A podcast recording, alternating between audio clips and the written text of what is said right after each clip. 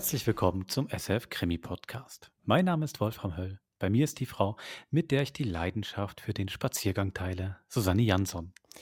Hallo Wolfram, ich wüsste nicht, dass du mich jemals leidenschaftlich über Spaziergänge hast sprechen oder also hören. Und wir sind, glaube ich, auch noch nie zusammen spazieren gegangen. Das sollten wir mal machen. Ich meinte aber auch nicht äh, das Spazierengehen, sondern den Spaziergang. Ganz konkret, und zwar den von Robert Walser, den literarischen Spaziergang. Meinst du wohl, genau. Genau, ich muss ja sagen, ich bin irgendwo durch auch wegen dem Spaziergang von Robert Walser in der Schweiz gelandet. Wirklich? Und du hast ja doch, ja, kann ich es uns nacherzählen. Bitte? Und von dir, da können wir vielleicht nachher auch noch drüber reden, gibt es ja ähm, zumindest zwei Hörspielproduktionen oder Lesungsproduktionen auch vom Spaziergang von Robert Walser, oder die sich daran orientieren. Aber da können wir nachher drüber reden, oder? Ja, absolut. Aber das Schöne ist natürlich, dass Walser auch im heutigen Hörspiel spaziert. Ganz genau. Er spaziert mit Karl Selig. Ähm, das war sein, man muss sagen, Vormund. Also mhm. Walser war ja gegen Ende des Lebens in, hat er in Herisau gelebt, im Appenzell, in einer Heilanstalt und hatte da Karl Selig mit zehn und auch Schriftsteller als Vormund. Die ist ganz viel zusammen gelaufen. Es gibt dann eben auch von Selig ein schönes Buch Wanderungen mit Robert Walser. Und da kommen sie dann, ähm, das heutige Hörspiel hat ja drei Namen im Titel, Walser, Selig, Koch, auf einen Kriminalfall zu kommen, im heutigen Hörspiel, auf einer dieser, auf mehrere dieser Wanderungen, eben ähm, der Anna Koch eine ganz große Rolle gespielt hat in diesem Kriminalfall. Und dieser Kriminalfall hat dann eben auch zum letzten vollstreckten Todesurteil dort in der Gegend geführt. Genau, sie blicken ins Appenzeller Land und äh, sehen ein Dorf und dann äh, sind wir mittendrin in der Vergangenheit und die ähm, zeigt an einem wahren Fall, dass es, äh, glaube ich, auch ganz gut ist, dass es auch für Verbrecher und Gesetzesbrecher trotzdem Gesetze gibt. Also es ist wirklich eine Auseinandersetzung mit äh, historischer Justizgeschichte, gell? Total, also wirklich Kriminalgeschichte, Justizgeschichte, das kommt da heute alles vor. Ähm, schönerweise, aber es, ähm, trotzdem, wie ich finde, überhaupt nicht trocken. Ähm, hat auch damit zu tun, es kommt, steigt gerade mit einem schönen, mit ähm, Appenzeller Jodelmusik ein. Ähm, und ähm, auch die Sprache ist sehr, wirklich sehr, sehr interessant, muss ich auch sagen, für die, auch für die Hörerinnen und Hörer aus, aus dem deutschsprachigen Raum, nicht der Schweiz, also aus Deutschland, Österreich. Ähm, es kommt am Anfang quasi richtige reine Mundart und dann hört man aber auch ganz viel so die Sprache, die da vor dem Gericht gesprochen wurde. Ähm, sehr, sehr, sehr interessant. Können wir, glaube ich, auch dann später noch drüber sprechen nach dem hm. Hörspiel. Also dann viel Spaß beim Spazierengehen durch dunkle Geschichten. Genau. Bei Walser Selig Koch, ein Mädchen wird ermordet von Gerold Speth. Viel Spaß.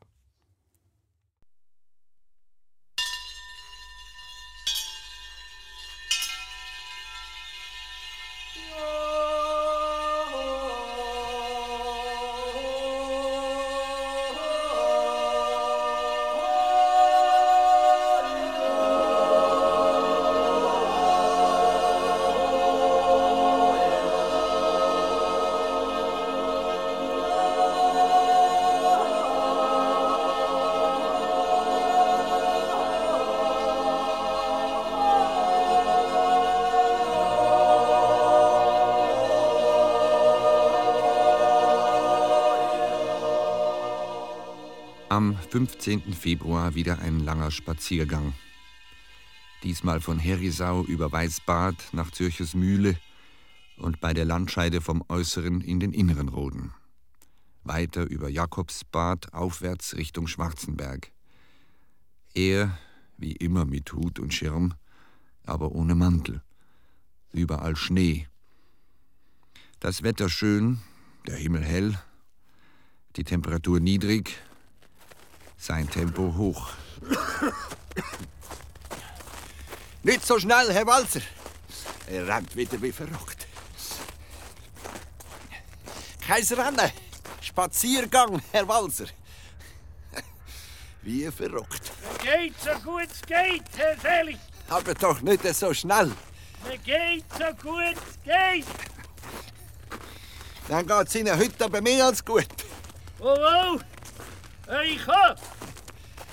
In dem Tempo so geht der Schnee drauf.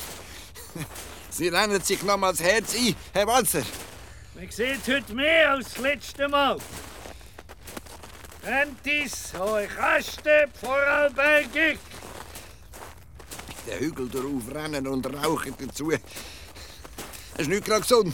Ah, die hübsche Bägli. Ich bin 16 Jahre jünger als Sie, aber es kommt mir in der umgekehrt vor. Eine freuliche weisse Aussicht.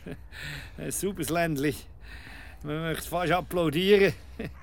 Hey, wir wollen nicht ein Foto machen.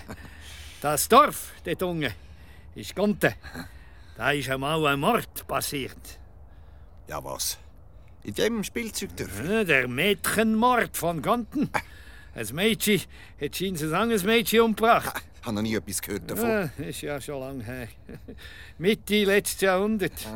Ja, die Einheimischen die reden heute noch davon. Je kleiner das Land, desto länger dreht. Äh, was erzählen Sie dann so? Ich, ich weiß nicht genau. Ich höre nicht mehr viel zu. Ja, die meinten, sie wollen heute ein paar Fotos machen von- von der schönen Landschaft. Und, und dann noch eins, zwei von meiner Schönheit. Ja. Wenn wir äh, nicht zuerst etwas gehen essen. Es wäre Zeit. Habt ihr schon Hunger? Sie nicht auch? Borda! Hunger over Hunger!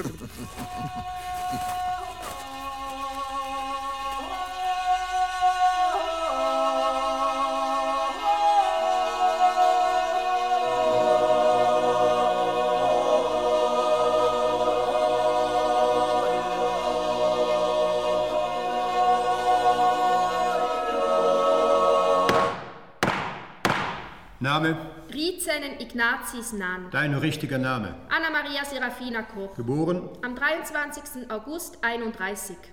Also noch nicht ganz 18. Du siehst ziemlich saftig aus für dein Alter. Warum habe ich eigentlich kommen müssen, Herr Richter? Das finden wir am besten miteinander heraus. Hm? Ich wüsste nicht was. Nur langsam, Anna. Erzähl mir etwas über deine Freundin Maria Magdalena Fessler-Selig. Die, meine Freundin, Man sagt's. Sie ist letzthin leider in der Teuchelrose ertrunken. Was ist das, die Teuchelrose? Die Teuchelrose, das weiß man doch. Sag's mir. Die Teuchelrose ist bei uns in Gonten ein ganz kleiner Teich. Wo in Gonten? Im Wäldchen, gerade neben dem Weg, wenn man ein Stück weit hinter der Kirche den Hang hinaufgeht. Den Hang hinauf zum Hüttenberg, wo du wohnst? Ja, Und wo der Matzenauer wohnt? ja, aber weit ab von uns. Und wo die Maria Fessler gewohnt hat? Ja, näher bei Matzenauer. Ihr drei habt also den gleichen Kirchweg gehabt. Nur das unterste Stück. An der Teuchelrose vorbei. Ja, Wie weit von der Kirche ist dieser Teich? genau weiß ich das nicht. Knappe drei Minuten. Dann wissen Sie es ja. Wie tief ist das Wasser in dem Teich? Nicht der Rede wert. Immerhin tief genug, um hölzerne Kennel zum Verschwellen hineinzulegen. Wenn es lang nicht regnet, ist die Teuchelrose mehr ein Tümpel als ein Teich. Für die Maria Fessler selig hat's grad Wasser genug drin gehabt. Sagen wir knapp knietief nach einem Regen? Eher nur schuhtief. Ich weiß es nicht. Ich bin nie hineingestanden. Die Anna Koch und die Maria Fessler waren Töchter mausarmer Kleinbauern. Die Anna sei aber eine Stolze gewesen, dazu groß und stattlich, ein schönes Mädchen mit langen blonden Haaren. Liebte Schmuck und Kleider, heißt es. Ihre Mutter habe sie stark herausgeputzt. Und die Anna habe bei Gelegenheit sehen lassen, was sie hatte. An der Kirchweih in Gonten, am Landsgemeindetag in Appenzell, am meisten an Fronleichnam. Da nehmen die Appenzellerinnen ihre schönste Tracht und allen Silberschmuck hervor. Sie sei aber auch eine Gescheite gewesen, wiff wie keine andere, weder auf den Kopf noch aufs Maul gefallen. Wenn's drauf ankam, eher Hornisse als Hummel. Soll auf Bauernfesten oder wenn Markt war, gern mit gut betuchten Burschen oder fremden Herrchen angebändelt haben, hat sich frei halten lassen. Dafür dann ihrem jeweiligen Galan auch allerhand geboten. Man sagt nicht was, aber man weiß schon was. Die Maria Magdalena Fessler hingegen sei eher eine Scheue gewesen, eine stille, eine ruhige und ziemlich bös unter der Knute ihrer bösen Stiefmutter. Woher wissen Sie das alles? Seid ihr in Bücher? Ja. Über die Anna Koch ist allerhand zusammen geschriftet worden. Und wenn man die Leute fragt, erzählen zusammen Fremden vielleicht mehr als sonst. Ich frage nicht. Ich rede da sonst nicht viel mit. Mit den Töchtern aber schon. Sie sind ja keine Einheimischen. Die wissen nicht. Dumme eben. Der Hinrichsen hat letztens gesagt, ich soll wieder schreiben. Warum nicht? Was schreiben? Ja, keine Anstalt. Ich bin Anstaltsinsasse. Schluss mit Dichten. Ich bin fertig mit meiner Fantasie. In der Anstalt hocken und schreiben. Ein Blödsinn. Eine Zumutung. Muss einer ein Narr sein. Und das ist er auch. Der Herr Oberdoktor. er schreibt ja selber. Ja. Komödie. Heitere Keip. Nachdem er sich also wieder beruhigt hatte, sagte er, wenn ich jetzt mehr wisse über diese Anna Koch, solle ich nicht hinter dem Berg halten damit. Es war Anfang März. Wir hatten einen weiteren ausgiebigen Spaziergang, wie ich hoffte, mindestens zur Hälfte hinter uns. Es könnte schon interessieren, was da passiert ist. Seine Zeit.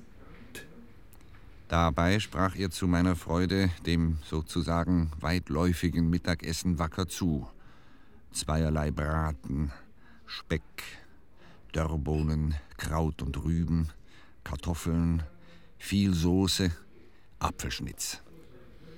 Na, ich frage mich nur, woher sie das Geld hatten, nicht zumal für ihre Trachten. Für den ganzen Trachtenschmuck, weil sie so arm waren. Das ist mir auch ein Rätsel. Am ehesten noch von der Handstickerei. Die steht im Schwang. gewesen. Für ein paar Rappen im Tag. Die Frauen und Mädchen haben scheinbar keine grobe Arbeiten dürfen machen. Zum Beispiel heuen oder im Stall, damit ihre Hände fein geblieben sind für die feine Arbeit. Sie haben auch nie Gemüsegärten gehabt. Und beim Essen kein Teller. Nur ein Löffel und in der Mitte vom Tisch eine Schüssel mit Milchsuppen oder Habermus. So haben sie nicht gross müssen Geschirr abwaschen. Abwaschen gibt rauche Hände. ich meine, ja, an jedem Tisch ein Stotzer Ofen hocken und die Schüssel mehr leer ist als voll, dann braucht nicht einmal jeder einen Löffel. Für grosses Geld haben sowieso die St. Galler Stickerei Herren eingesackt. Jedenfalls war mir ohne Trachtenschmuck einfach niemand. gewesen. Man hat sich geschämt, die ganze Familie. Am meisten natürlich am Sonntag in der Kille. Ja, du denkst noch mehr vor der Kirche. Was ist, heute noch so? Wir hatten eine teure goldene Uhr mit einer schönen goldenen Kette. In Berlin. Nein, das war keine schlechte Zeit. Wir hätten Dutzend solche goldige Uhren sollen kaufen Dann wäre ich, dann wäre ich jetzt ein goldiger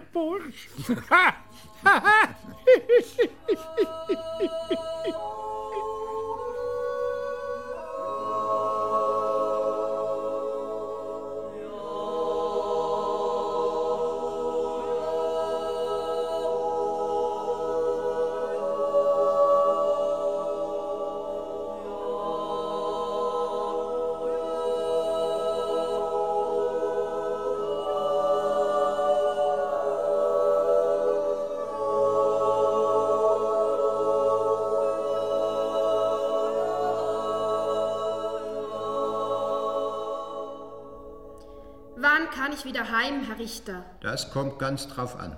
Auf was denn, Herr Richter? Auf dich. Wir haben noch ein paar Fragen. Aber ich weiß doch nichts. Bist du sicher? Ich will heim, Herr Richter. Hast du schon Heimweh? Es gefällt dir nicht im Turm, hä? Wir meinen es aber gut mit dir, Anna.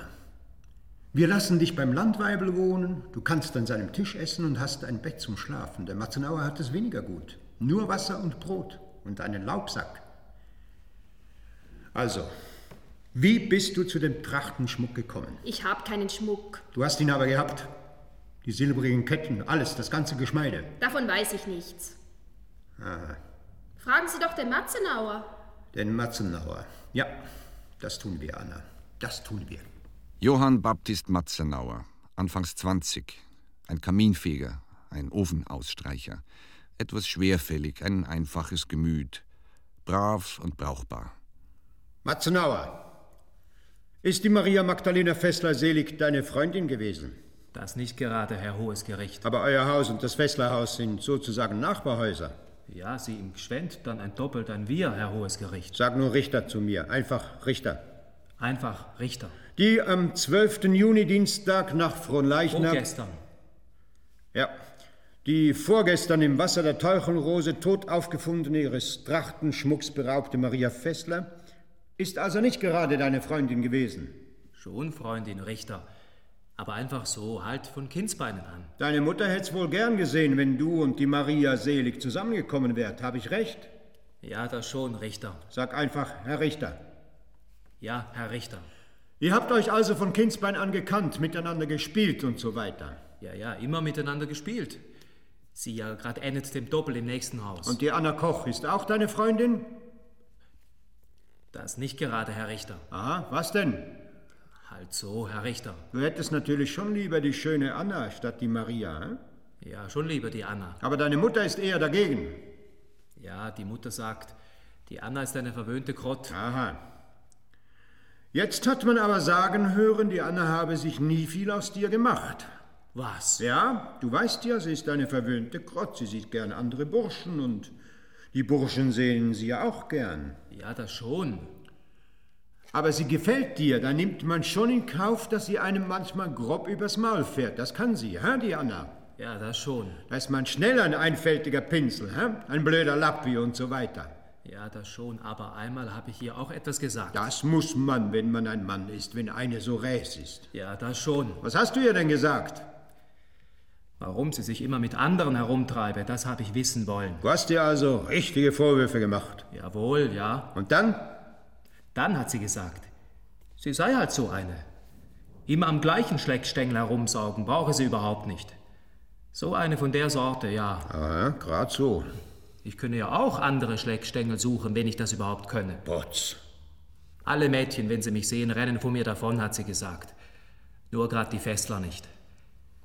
Aber die sei so eine Halbbatzige, kein Hund würde die anseichen, ja. Hat deine Freundin über die Maria gesagt? Ja, Herr Hohes Gericht. Mir grad Tätsch ins Gesicht. Potz, potz. Es komme ihr grad wie ein Kuhfladen vor mein Gesicht. Hat sie mir Tätsch ins Gesicht gesagt. Da habt ihr beide aber einen saftigen Streit miteinander gehabt. Ja, nur weil sie mich mit der Maria zusammengesehen hat. Aha, die Maria ist also nicht davon gelaufen vor dir. Ja, nein, die Maria nicht. Die schon sicher nicht. Es wäre also einfacher gewesen mit ihr, hä? Ja, das schon. Aber die Anna, sie hat gesagt, der Fessler Marie werde sie die Locken noch einmal bös durcheinander machen. Die Anna ist eine ziemlich giftige, hä? Ja, Herr Hohes Gericht. Nur gerade, weil ich mit der Maria ein wenig geschäkert habe. Da ist die Anna eifersüchtig geworden und du hast ihr natürlich richtig wieder Hoffnung machen können auf sie, hä? Ja, ja, gute Hoffnung wieder. Ja, Nachdem ich ihm so viel erzählt, sagte er, Also, ein Liebes- und Eifersuchtsdrama auf dem Dorf. Ja, es sieht so aus. Jedenfalls auf den ersten Blick. Zwei Mädchen, die eine schön und auflüpfig, die andere nicht gerade die schönste und die andere ein einfaches Gemüt. Ja, wer in der Weg ein einfältiger Quackli. Vielleicht haben sie selber nicht recht gewusst, wer mit wem will zusammenspannen Ja. Ja, sie- waren noch halbe gewesen. Der Romeo und Julia seinerzeit auch. Die haben genau Bei gewusst. Kindern, wenn sie dran sind, erwachsen zu werden, ist manchmal der Teufel los wie sonst nie mehr im Leben. Der Shakespeare hat das gewusst. Oder Kleisto. Ja. Kinder haben von allem eine Ahnung und wissen wenig. Erwachsene meinen, sie wissen alles. Und haben keine Ahnung. Ja. Ich weiss das. Nicht nur, weil ich ja einmal ein Bub war. Corpus Delicti war der Silberschmuck. Er war nicht mehr vorhanden. Offensichtlich gewaltsam von der Sonntagstracht abgerissen, als man die Maria Fessler fünf Tage nach Fronleichnam in dem sumpfigen Waldteich tot aufgefunden. Ihr Gesicht schon ganz gedunsen und dunkelblau. Im amtlichen Befund heißt es, Leiche der Jungfrau Maria Magdalena Fessler selig hat rücklings in dem Teichlein gelegen. Wohlgebauten Leibes, mäßig fett. Die Stirne mit Blut unterlaufen, auf der einen Seite Quetschungen. Quetschungen auch auf der Nase und Blutausfluss aus derselben. Jedoch keine Spuren von Gewaltanwendung am Leibe. Die genannte Jungfrau Maria Magdalena in jungfräulichem Zustand. Ergo eine intakta. Als das Mädchen an Fronleichnam verschwunden, habe man zuerst gedacht, sie sei bei Bekannten untergeschlüpft. Es war nämlich am späteren Nachmittag ein schweres Unwetter mit wahren Sturzbächen über das Land herabgestürzt. Als sie aber andern Tags ausgeblieben, habe man grinsend gemunkelt, Die sei sicher entlaufen, wegen ihrer ewig hässigen Stiefmutter. Nicht einmal ihr Vater habe sie recht schützen können vor dem räsen Weib. Als man dann aber die Leiche gefunden, wurde gleich von Selbstmord geredet. Hat sich in die Teuchelrose geworfen, das arme Ding. Hat anders sich nicht mehr zu helfen gewusst. Dann kamen die Ärzte mit ihrem Attest. Nach obgenanntem Arztbefunde hält das Gericht hiermit fest, die Maria Magdalena Fessler ist am Nachmittag von Fronleichnam, da man sie zuletzt gesehen, auf dem Heimweg vor dem schwarzen Gewitter ins Wäldchen am Weg geflüchtet, unter die Bäume gerannt und hierbei im Düsteren hart in einen Stamm hinein. Daher die blutunterlaufene Stirn.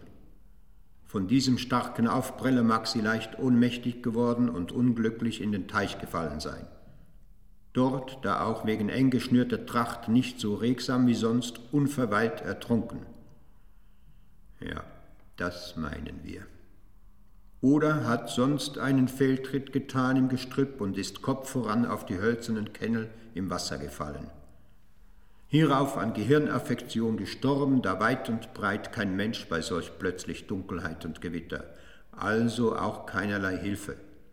Dieses stellt das Gericht diesen Todesfall betreffend hiermit fest. Aber vielleicht halt doch Selbstmord, hinter der Hand geflüstert. Bei so einer Stiefmutter. Das verwundert mich nicht. Das Appenzellerland hat heute noch die meisten Selbstmorde. Ist nicht wahr. Wer weiß, was alles passiert in diesen weit verstreuten Bauernhäusern. Da ist Menge Hof eine Hölle, wo die Mädchen sich von ihren eigenen Vätern fürchten. Und die Buben auch. Ja, was? Wir wollen nicht naiv sein, Herr Selig. Äh, darum hat der Vater Fessler sich jetzt für seine Tochter verwehren. Oder für sich selber. Ihr seid dieser Sache ja nachgegangen, nicht ich. Er ist nur stracks zu einem Hellseher Ja, gerannt. Sättig hat sie überall umeinander. Und vielleicht nicht nur hier. Ein ehemaliger Ratsherr, Kölbener hat er geheissen. Da ist eine Meine an der rechten Adresse. Wie sie redet, sie doch voll von Hellseher, Heiterkeit. Der Hans Jakob Kölberner hat schon viel geholfen, mein Herr. Wenn eine Kuh nicht kalben kann oder ein Kind schwer kommt, ein hochernster Mann, er hat einen scharfen Blick. Und einen Hexenspiegel. Und einen Hexenspiegel, jawohl. Was immer das gewesen sein mag. Sie sagen es, mein Herr, und wir wollen es dabei bewenden lassen. Das ist doch Mumpitz, purer Aberglaube. Der Altratsherr Kölberner hat in seinem Hexenspiegel den Trachtenschmuck der Maria Magdalena Fessler gesehen, mein Ja. Herr. Auch dass das ganze Silberzeug in Appenzell gelegen hat, in einer Schatulle. Das haben Sie geglaubt, diesen ganzen Hexenspiegelzauber. Was wir glauben, mein Herr, ist unsere Sache. Was wir hingegen mit Augen sehen und mit Händen greifen. Hier, mein Herr, erwiesenermaßen der Trachtenschmuck der Maria Fessler selig. Ist hier in Appenzell am Sonntag nach Fronleichnam von der Anna Koch an einen Silberschmied verkauft worden.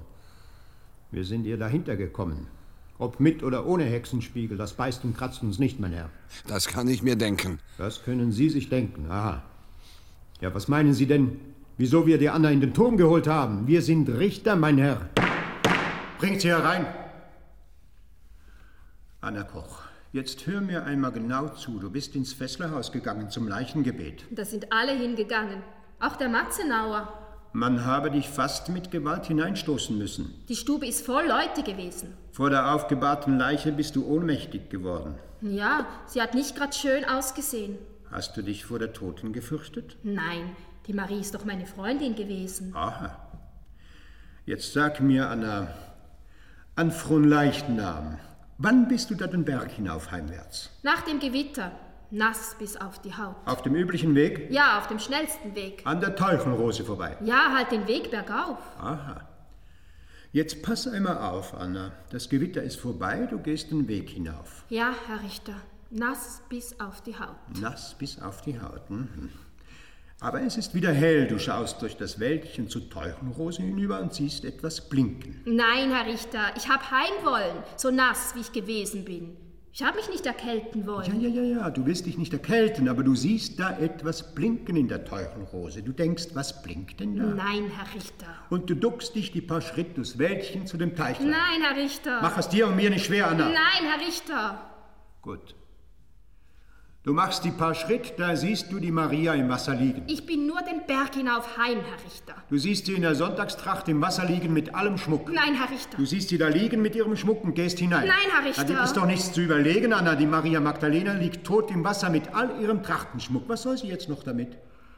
Du machst zwei, drei Schritte in den Teich hinein und nimmst das Zeugs. Dann aus dem Teich heraus und den Berg hinauf. Nein, Herr Richter. Äh, es ist der Matzenauer gewesen. Was? Aber er hat den Schmuck nicht genommen. Er hat ihn gefunden und dann mir gegeben. Hör auf, Anna. Hör auf. Zum Verkaufen. Anna. Ich soll ihn verkaufen. Aber nicht alles am gleichen Ort. Anna, koch. Und wenn man mich nachher frage zu Hause wegen dem Geld, soll ich sagen, er habe es gefunden, das Geld, und mir gegeben. Still jetzt! Oh, Anna Koch, Anna Koch. Hat man nicht zu Hause danach gefragt? Ich habe der Mutter gesagt, ich hab's gefunden unterwegs, unter den Büschen am Wegrand. Unter den Büschen am Wegrand? Ja, Herr Richter. Aber ich darf das gar nicht sagen. Er hat gesagt, er haut mich krumm und lahm. Was du nicht alles zusammenfaselst, Anna. Er hat gesagt, ich soll den Schmuck verkaufen, damit ich mit dem Geld alles kaufen kann, was es zu einer Hochzeit braucht. Zu einer Hochzeit? Ja, Herr Richter. Wir wollen heiraten im Herbst. Was? Heiraten? Du und der Matzenauer? Oh, Anna, was machen wir jetzt mit dir? Hm. Wo will er den Schmuck denn gefunden haben? Das will er mir erst nach der Hochzeit sagen. Ihr habt heiraten wollen, du und die Anna. Ich und die Anna? Warum hast du mir nichts davon gesagt? Ich und die Anna heiraten? Sie sagt es, im Herbst. Jesus, Herr Hohes Gericht. Warum sagt sie das? Landweibel, führ ihn wieder ab. Man sagt, du habest Schulden gehabt in Gonten. Ja, bei der Kreuzwirtin. Aber nicht viel. Wie viel denn? Nur ein paar Gulden. Ein paar Gulden. Aha, nicht viel. Bei euch liegt das Geld nur so herum, hä? Wie ist es zu diesen Schulden gekommen? Sie hat mir eine Silberkette verkauft. Die Kreuzwirtin. Dir, auf Pump. Ja, Herr Richter. Es ist schon eine Zeit lang her. Du hast ihr das Geld auf Sonntag nach Fronleichnam versprochen. Oder sonst halt auf später. Wie hast du denn zu dem Geld kommen wollen? Ich hab's ja gesagt. Sonst halt später. Diese Silberkette ist dir in die Augen gestochen, hä? Die hast du haben wollen. Das Kettchen hat mir ganz gut gefallen, ja. Damit hast du die anderen Mädchen ausstechen können, hä? Bei den Burschen. Dazu brauche ich kein Silberkettchen, Herr Richter. Ja, da könntest du recht haben, Anna. Bringt den Matzenauer noch mal herein. Matzenauer, wir wollen es kurz machen und du hoffentlich auch. Ist dir die Anna irgendwann nach Fronleichnam begegnet? Die Anna? Ja, das schon bei uns zu Hause im Dorf. Hast du ihr irgendetwas gegeben? Ich ihr etwas gegeben? Vielleicht hast du etwas gefunden. Ich etwas gefunden? Noch nie, in meinem ganzen Leben nicht. Ich finde ja meistens nicht einmal Arbeit. du bist ein lustiger Appenzeller, hä? ein richtiger Witzbold. Ja, das schon auch manchmal. Wir machen aber hier keine Witze, Matzenauer. Jawohl, Herr Hohes Gericht. Wir behaupten, dass du allerlei Trachtenschmuck gefunden und der Anna Koch gegeben hast. Ich? Ja, das sagen wir dir tätsch ins Gesicht. Nie in meinem ganzen Leben, Herr Hohes Gericht. Und wenn man dich dabei beobachtet hat? Beobachtet, nie im Leben. Komm her, Matzenauer. Was haben wir hier? Sag es mir. Ich meine, das ist Frauenschmuck von einer Weibertracht. Trachtenschmuck, ja. Wäre es nicht ein Glücksfall, wenn einer, der noch nie im Leben etwas gefunden hat, auf einmal so etwas findet? Er sieht etwas glänzen und hebt es auf. Was ist es? Silber und Korallen, beide Hände voll, ein Geschenk Gottes. Ja, ich weiß nicht. Ein armer Kerl und jetzt auf einmal ein reicher Mann. So ein Trachtenschmuck ist viel Geld wert, Matzenauer. Ja, Herr Hohes Gericht, da schon. An einem hohen Festtag stolpert ein Mädchen in ihrer Festtagstracht voll Silberschmuck in ein Teichlein und ertrinkt. Das ist ein Unglück, ein Unglücksfall. Jetzt kommt aber etwas später jemand zufällig an dem Wässerlein vorbei und sieht da etwas Silbriges glänzen und blinken. Der Mond scheint, der Mann ist auf dem Heimweg, er geht näher. Wenn der Mond scheint, ist alles wie Silber. Er will genau wissen, was da im Wasser glänzt. Was ein Mann ist, fackelt da nicht lang. Gefunden oder genommen ist schließlich einerlei. Habe ich recht? Ich weiß nicht, Herr Hohes Gericht. Solltest du aber wissen, Matzenauer, gefunden ist gefunden, genommen ist anders. Ja, das will ich meinen. Genommen ist Raub. Wer raubt, ist ein Räuber. Aber ich nie im Leben, Herr Hohes Gericht. Schau dir dieses Silberzeug da genau an. Weißt du, wem es gehört hat?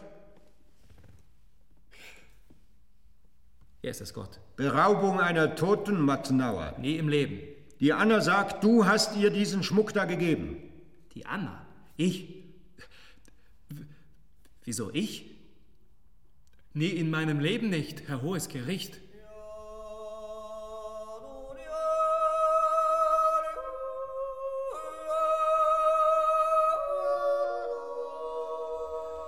Am 12. April, drei Tage vor seinem 75.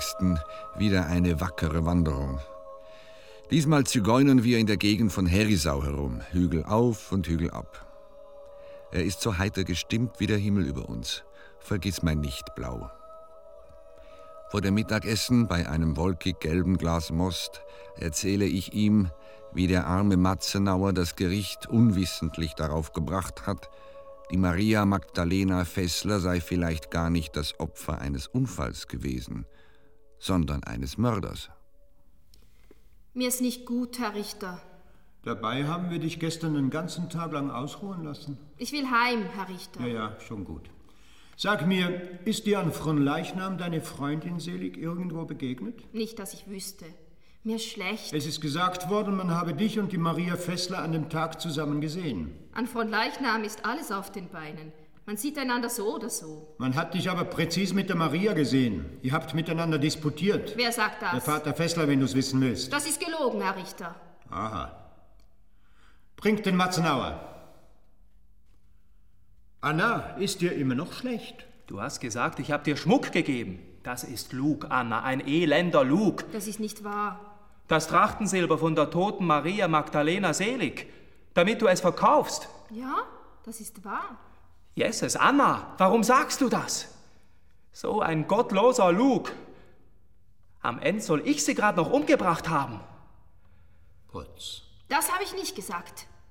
Aber wir haben es gehört, Matzenauer. Gottes will, wenn ich das getan hätte, Herr Hohes Gericht. Ja? Was dann? Dann soll mich der Teufel hinabholen mit Haut und Haar, gerade jetzt. Gott straft sofort, Herr Hohes Gericht. Gott anrufen nützt nichts vor Gericht. Und der Teufel erst recht gar nicht. Vor Gericht nützen nur die Advokaten. Und manchmal nicht einmal dir. Da fiel auch mir auf, dass bei dieser Befragung keine Verteidiger zugegen waren. Die jungen Leute ganz allein auf sich gestellt. Wir befragen die beiden nach Fug und Recht, mein Herr. Das Hin und Her um den Trachtenschmuck jetzt beiseite. Der Maria Fessler ist ein Unglück geschehen, dem Gericht aber vielleicht ein Mord. Ein Raubmord, mein Herr. Anna Koch, ein minderjähriges Mädchen. Nicht einmal 18. Und der Matzenauer, einen wegen Quackli. Sättig sie gäng am liebsten, die Herren vom Gericht. Lappi und Quackli. Kurzer Prozess. Genau. Das ist der Punkt, Herr Walzer. Aus der Befragung ist unter der Hand auf einmal ein Prozess geworden. Das meine ich schon lange. Hat er Cape. Aber nicht nur ohne Verteidigung. Auch ohne regelrechte Anklage. Stimmt, nicht einmal das. es waren halt Bauern. Das sind sie auch heute noch. Bauern. Und Söhne von Bauern. Was sonst, Herr Selig? Das sind die Schweizer. Und wenn es die meisten nicht mehr wissen Knusti und Rachsi bis in die Knochen. Bauern. Bauern. Schon nicht gerade alle, Herr Walzer. Ein paar Generationen zurück ist der hochnäsigste Herr Obertochter nichts anderes als ein Bauer. Ja, schon nicht gerade jeder. Mal, Herr Selig. Die meisten. Ja. Gäbe es keine Bauern, hätten wir jetzt keine Most im Glas. das, das ist jetzt aber eine Art ein schiefer Vergleich, Herr Walzer. Ich vergleiche gar nicht. Ich stelle fest.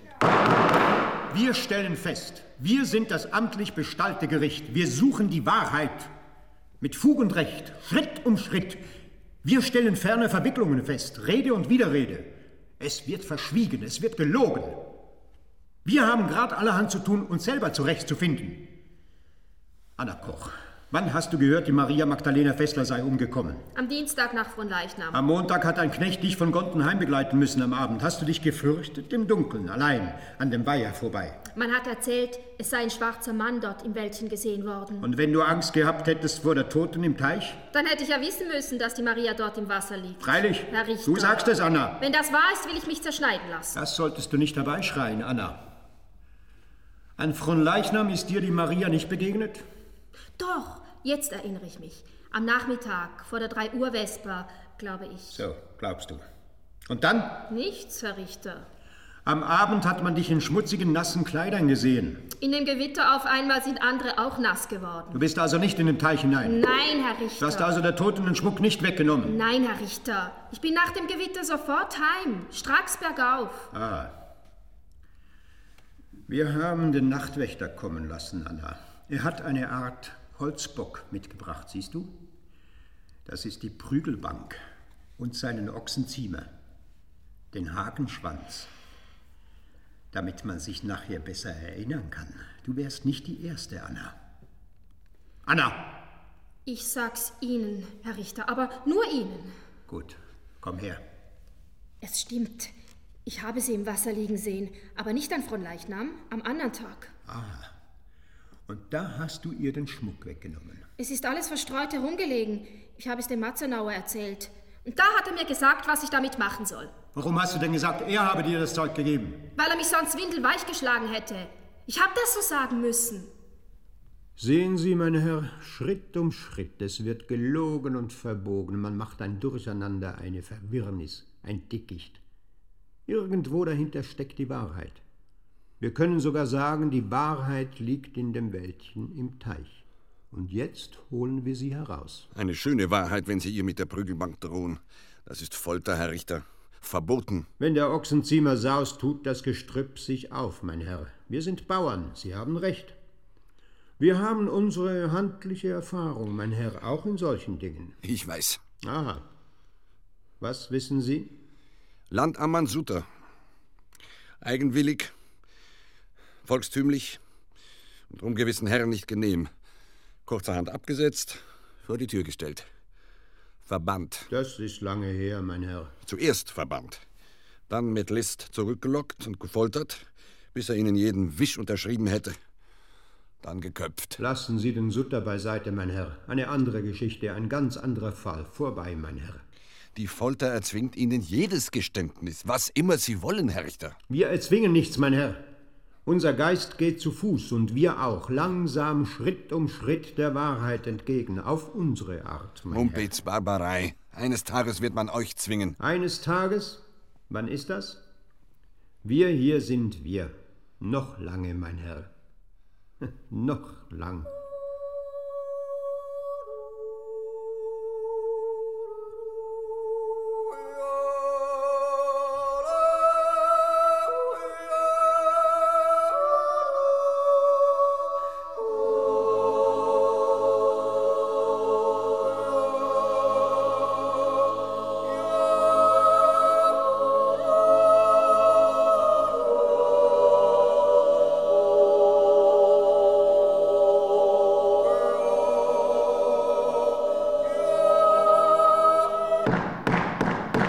Matzenauer, sag jetzt, was wahr ist. Ich habe nie nichts anderes gesagt, Herr Hohes Gericht. Hast du die Jungfrau Maria Magdalena Fessler selig in der Teuchelrose in Gonten ertränkt? Jetzt ist es also soweit. Gib es einfach zu, dann hat die Sache ein End. Nichts auf der Welt gebe ich zu. Das alles ist ein gottloser Lug. Die Anna verrät mich. Ich weiß nicht warum. Ihr habt heiraten wollen im Herbst. Davon weiß ich nichts. Davon weißt du nichts. Hat sie die Maria Fessler umgebracht? Die Anna? Nein. Das weiß ich nicht. Du hast ihr gesagt, wie und wo sie den Schmuck verkaufen soll. Das ist gelogen. Das habe ich doch schon gesagt, Herr Hohes Gericht. Die Wahrheit jetzt, Matzenauer. Es ist die Wahrheit, Herr Hohes Gericht. Stell dich nicht dümmer, als du bist. Ich weiß nichts anderes, Herr Hohes Gericht. Aber wir, Matzenauer, Nachtwächter, bind ihn auf den Bock. Ich sage, was wahr ist. Die reine Wahrheit, Herr Hohes Gericht. Hör mir endlich auf mit deinem gottverdammten hohen Gericht. Gib ihm zwölf Nachtwächter, dass es pfeift. Ich sage die reine, gottverdammte Wahrheit, Herr Hohes Gericht. Nachher ab in die Kiste. Dunkelarrest. Jesses. Der Herr ist mein Hirt auf grüner Aue. Nachtwächter! Anna Koch, jetzt ist dem Gericht gerade zugetragen worden, man habe am Nachmittag von Fronleichnam kurz vor der 3 Uhr Vesper zwei Personen den Weg von der Kirche zum Hüttenberg nehmen sehen. Dich und die Maria Fessler. Das ist nicht wahr. Wir haben Zeugen. Die Zeugen möchte ich sehen. Nicht frech werden, Anna! Sonst ist es vorbei mit Bett und Tisch. Herr Matzenauer hockt schon in der Dunkelkiste. Es sind gewisse zwei Personen gesehen worden und nachher hat man die Fessler nicht mehr lebendig gesehen. Hast du sie ab dem Weg gelockt? Ich sicher nicht, Herr Richter. Ins Wäldchen, zum Teich? Ich nicht. Du nicht. Aha. Er ist mit ihr den Weg dort hinüber. Red weiter. Zur Teuchelrose. Und? Ich weiß nicht. Wie im Märchen, wie Kinder. In den Wald hinein zum verwunschenen Teich. Ja, sag einmal, Anna! Da hatte sie, glaube ich, hineingeschupft. Hineingeschupft? Ja, hat er mir gesagt. Weiter. Ich weiß nichts weiter. Hast du ihn dazu angestiftet? Ich ganz sicher nicht, Herr Richter. Du hättest Grund genug gehabt. Die Maria ist deine Rivalin gewesen. Rivalin sicher nicht, Herr Richter. Schon eher Freundin. Nicht eher der Matzenauer seine Freundin. Wäre er nur immer mit ihr gegangen, dann wäre ich jetzt nicht hier. Ich will heim, Herr Richter. Wie Kinder. Ich will, dass du mir das alles nochmal erzählst. Vor der Matzenauer. Du weißt genau, was du an Fronleichnam zu mir gesagt hast. Ich weiß kein Wort, Anna. Dass es dir nichts ausmache, sie umzubringen. Jesses, Anna. Warum sagst du das? Jetzt ist dir der Mut vergangen. So ist das. Kurz will, Anna. So willst du es deichseln. Ich deichsle gar nichts. Ich sag nur, was du gesagt hast. Dir der Silberschmuck, mir ein Mord. Oh, oh. oh, Anna. Hätte ich nur von Anfang an gesagt, dass du es gewesen bist. Statt dir noch lang zu helfen, dich herauszureden beim Hohen Gericht. Oh, Anna. Du feiger Hund. Ja, gehört sagen, von dir da ist dir die Sache richtig bösartig geworden, auf Leben und Tod. Aha, der Dichter hat sich umgehört. Ich bin nur Anstaltsinsasse, Herr Selig. Das ist mir gerade genug. Ich habe es auch nicht so gemeint, Herr Walser. Aber für die Nachwelt werden Sie eben doch der grosse Dichter Robert Walser sein. Nicht pfeifen auf die Nachwelt. Die kommt denen weg meistens ein bisschen mehr als spät. Sonst könnte mir die Nachwelt jetzt als Gehilfe in Gärtnerei bewundern. Jetzt Wetter schön ist, arbeite ich lieber draußen. Lieber als drinnen hocken und Papiersäckchen kleben. Ja. Ein bisschen schwitzen schadet nicht. Ja.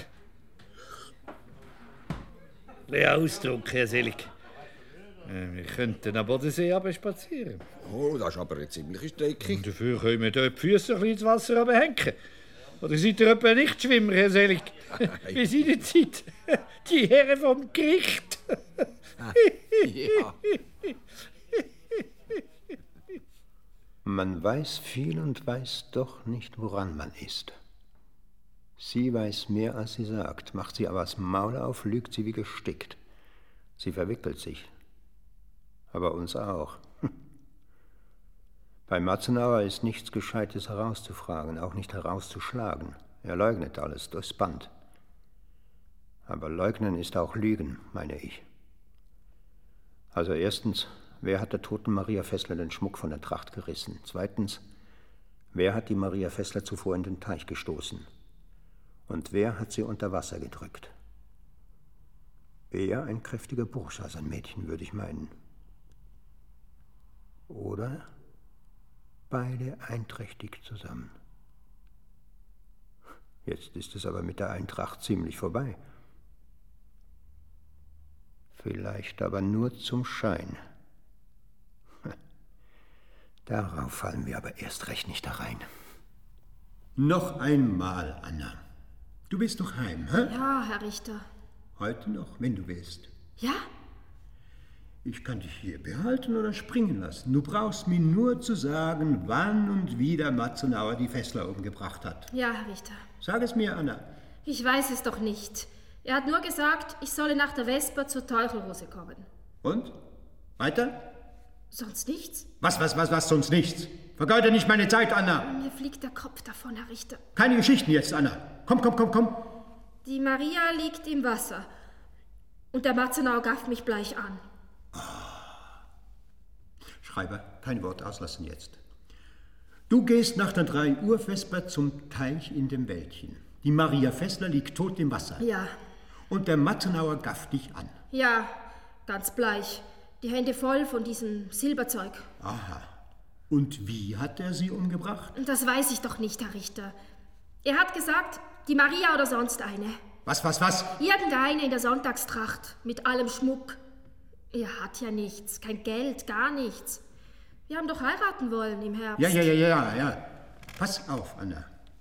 Es gibt Zeugen, die den Matzenauer zur Vesperzeit in der Kirche gesehen haben. Ich glaub schon, bei so vielen Leuten. Zeugen sind Zeugen, Anna. Es ist nicht weit von der Kirche zum Wäldchen, Herr Richter. Ja, ja, ja, ja. Wir haben auch Zeugen dafür, dass die Maria Fessler kurz vor der Vesper bei der Kirche... Ja, eben, Herr Richter. Es ist nicht weit. Es gibt auch Zeugen dafür, dass man dich da mit ihr zusammen gesehen hat. Herr Richter, mir ist schlecht. Deine eigene Schwester hat dich gesehen, Anna. Mir ist schlecht. Hast du die Maria zum Wäldchen hinübergelockt, hä? Zu Matzenau? Ich will heim, Herr Richter.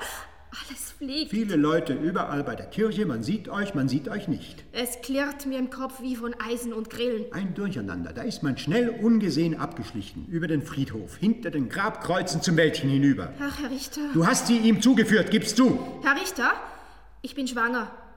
Was soll denn das jetzt wieder? Von Matzenauer. Richtig schwanger? Seit sechs Wochen, weiß Gott. Potz. Das sagst du uns erst jetzt. Wir wissen jetzt alles, Matzenauer. Vielleicht sogar mehr als du selber. Sag uns jetzt nur noch, wo du am Nachmittag von Fronleichnam gewesen bist. Da bin ich den Berg hinab und in die Kirche, in die Vesper. Viele Leute vor der Kirche, hä? Ja, überall. Da kann man grad drum besonders leicht abschleichen. Stimmt's? Ja, das vielleicht schon. Gut. Du weißt, was es absetzt, wenn du nicht endlich die Wahrheit sagst. Die Wahrheit ist, Herr Hohes Gericht, ich sollte Anna zuliebe einen Mord zugeben. Das ist aber nicht die Wahrheit. Ich habe mein Leben lang keinem Mensch etwas zu Leid getan. So lieb, so leid, hä? Auch der Anna nicht? Matzenauer, sag uns die Wahrheit nicht der Anna zuliebe oder zu leid. Sag sie dem Herrgott und dir zuliebe. Der Herrgott ist mein guter Hirt, Herr Hohes Gericht. Wie man einen lebendigen Mensch mordet, das wüsste ich um mein Leben nicht. Und wie man einen lebendigen Menschen macht, das weißt du auch nicht, hä? Musst du dir dabei helfen lassen? Wie beim Morden auch. Her mit der Koch. Ja, das haben wir am Sonntag drauf abgemacht. Wenn es herauskommt, soll ich sagen, es sei ein Fremder gewesen. Was für ein Fremder? Was denn für ein Fremder? Er ist so durcheinander. Man sieht grad, wie fremd er sich selber ist. Jesus Anna, in was willst du mich jetzt wieder hineinreden? Ich sag's aber anders. Ich sage, es ist kein Fremder gewesen. Um Gottes Will, Anna. Kein Fremder. Matzenauer, jetzt bist du dran. Wenn die Anna von einem Fremden redet und also Zeug, da muss man bald meinen, es habe ihr weiß Gott was für einer geholfen. Ja oder dir? Schluss jetzt. Nachtwächter, gib ihm zwei Dutzend.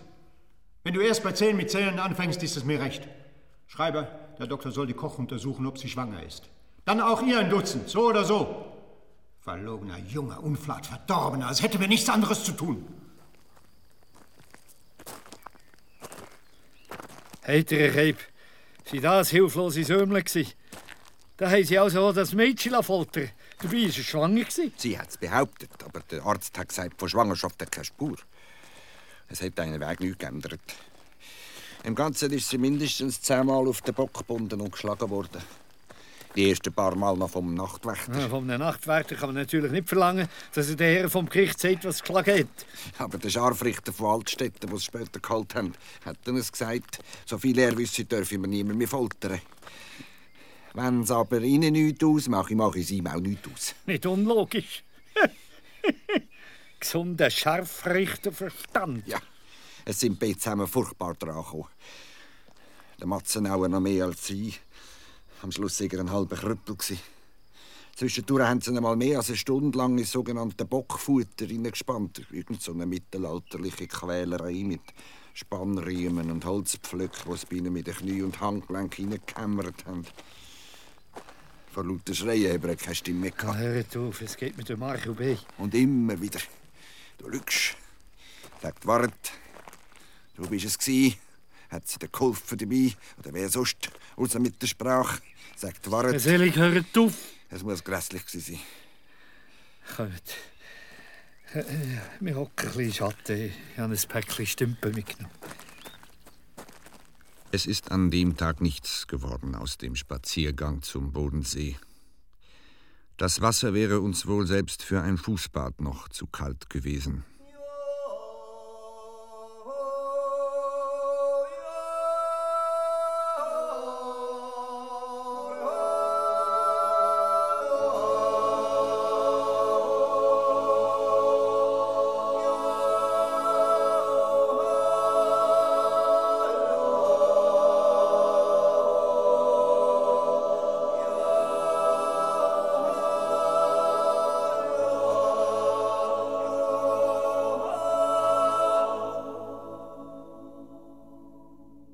Bis wir einander wieder trafen, gingen viereinhalb Monate ins Land.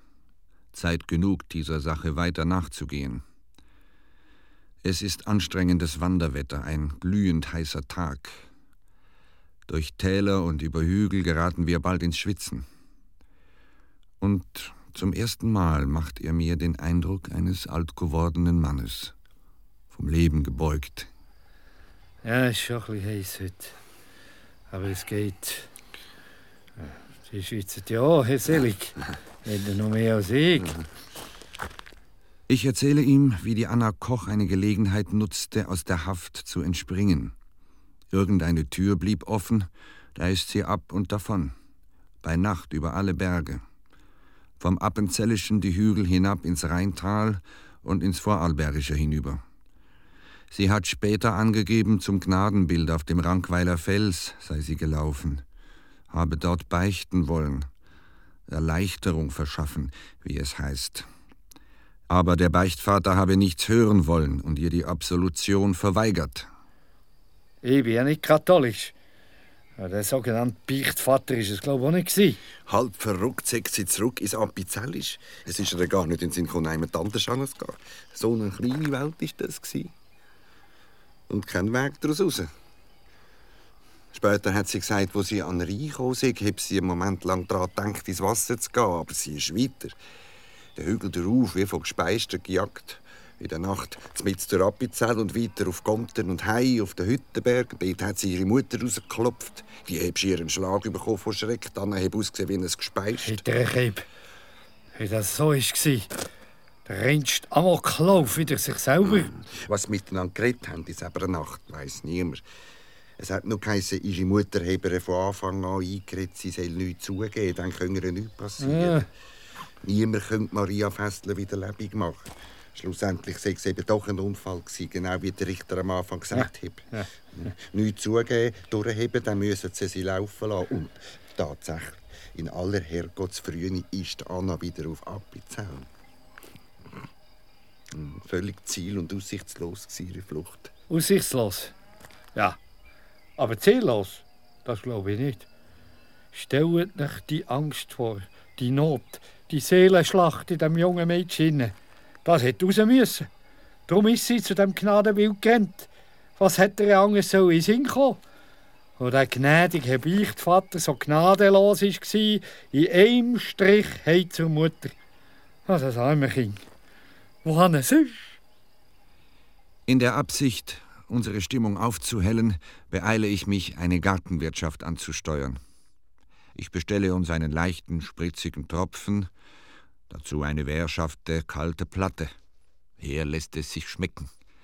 Kommt aber gleich auf die Sache zurück mit der Bemerkung, ihn interessiere immer mehr, was diesen Verhörrichter offenbar am wenigsten interessiert habe, nämlich die allgemeinen Umstände.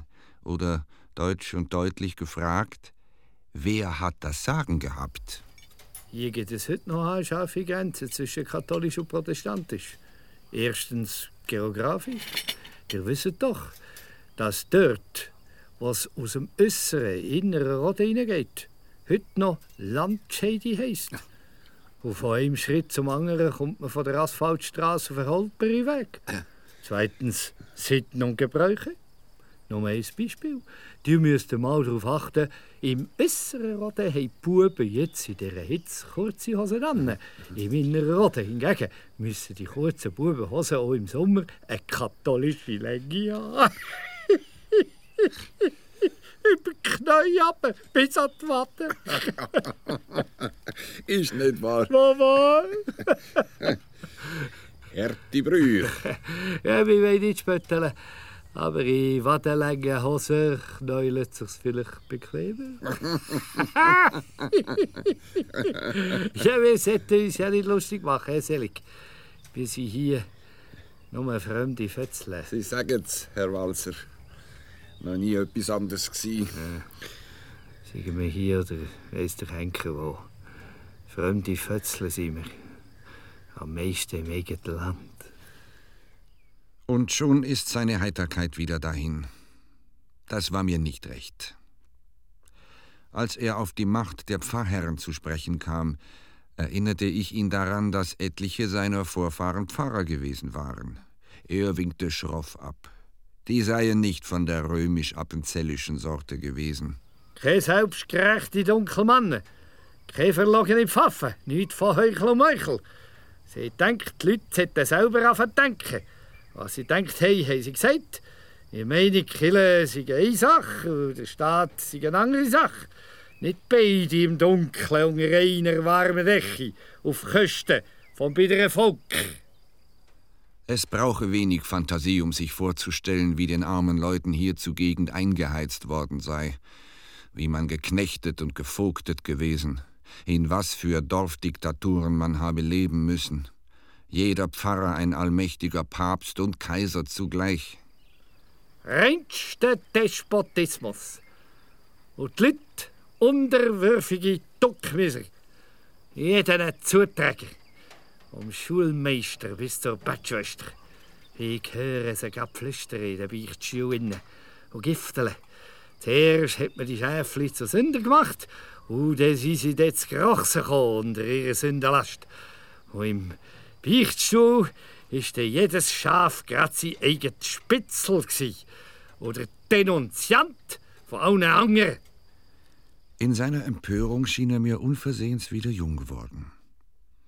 Er ließ sich aus über das in Unwissenheit niedergehaltene Volk, das Glauben und Aberglauben so gierig aufgeschleckt habe, wie die Geißen den Hirten das Salz aus der Hand. Was Sie nicht alles wissen über unser Eins und unsere Umstände, meine Herren. Schwatzen sind nur wacker drauf los. Da viele weiss, haben die Buben schon mit 10 oder mit 12 als Knechte müssen arbeiten. Also ab wie Knechtschaft. Oder etwa nicht? Wenn der Bub fort ist, hockt einmal Männer am Tisch und fort hat das Welleweg fast besser als daheim. So also ist gerade allen geholfen. Ha! Und die Mädchen, ab! An Stickrahmen! Bei der erstbesten Gelegenheit unter die Tube und mit 30 eine Stube voll Gofen und schon wieder einen dicken Bauch. Ich weiß gerade auf, je mehr Gofen, desto mehr Herrgott sagen und selbst sag ich. Oh, und wenn so ein gesegneter Golf sein Ring nicht nur zum Nicken gebraucht hat, hä? und das Maul nicht nur zum Schlucken, hä? Ich meine, es kommt alle Weile auf den Kopf an und aufs Maul. Bei Ihnen wird es Weg auch nicht anders sein. Da haben Sie jetzt nicht Unrecht. Eben, eben, meine Herren. Tun die drum noch wacker weiter kiffeln, meine Herren.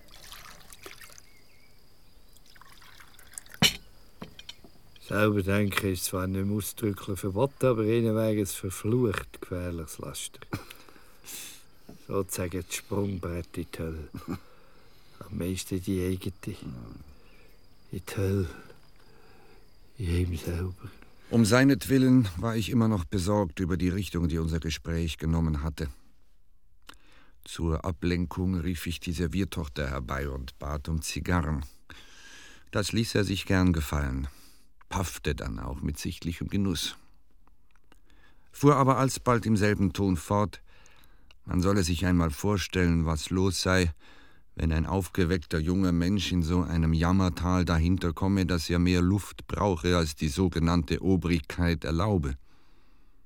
Dass er für sich etwas anderes wolle im Leben, als beichten und beten und nicken und sticken. Alle Teufel sind da los. Mhm. Abgründiges Ruf. Manchmal sieht man eben nicht nur die Leute an, manchmal sieht man auch in sie hinein.